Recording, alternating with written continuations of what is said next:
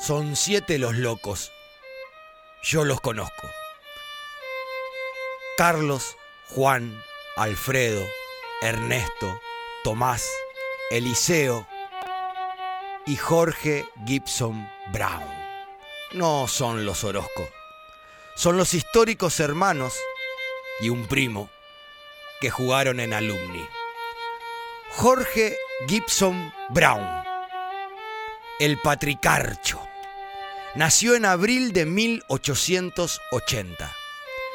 De pibe estudió en el Buenos Aires School, cole fundado por Alexander Hatton, el padre del fóbal argentino, como les contamos la semana pasada en el educando anterior. Jorge jugaba de back derecho, en la cueva, lo que hoy conocemos como el primer marcador central.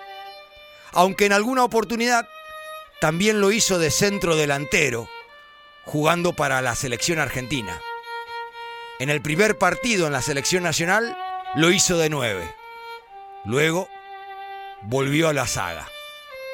Con Alumni se cansó de ganar títulos y cuando Alumni se disolvió en 1911, se fue a jugar a Quilmes, donde jugó entre 1912 y 1914.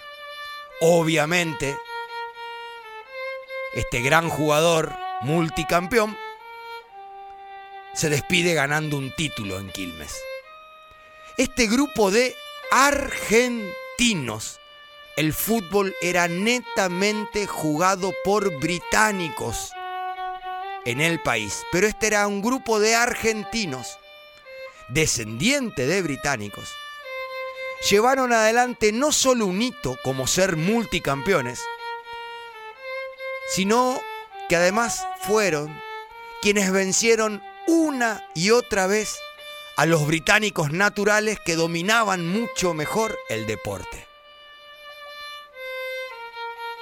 Los británicos dominaban el fútbol, el fóbal, a sol y a sombra. Los hermanos Brown lograron ponerlos de rodilla. Jorge Gibson Brown, el patricarcho, fue el que más se destacaba. Se puede decir que es el primer ídolo popular del fóbal argento.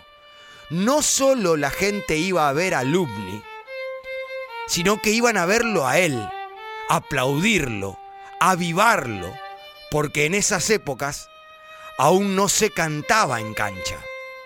Jorge Gibson Brown era grandote, corpulento, pero rápido, muy rápido, vivo para jugar y no escatimaba roce alguno con el rival.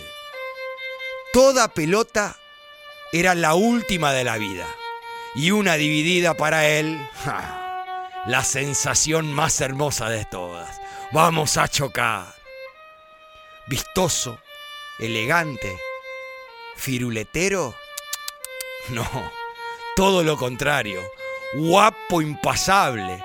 Su jugada por excelencia, la que hacía sangrar palmas en aplauso, consistía en que cuando un delantero venía con pelota dominada, él lo corría de atrás, superaba al delantero, pasaba la línea de la pelota, giraba sobre su eje quedando de frente a la bocha y de un puntinazo la quitaba, la rechazaba poniéndola en campo rival o en una nube si hacía falta cuando se retira en 1914, y esto es maravilloso, jugando para Quilmes, en una entrevista de un diario de época, cita, estoy cansado.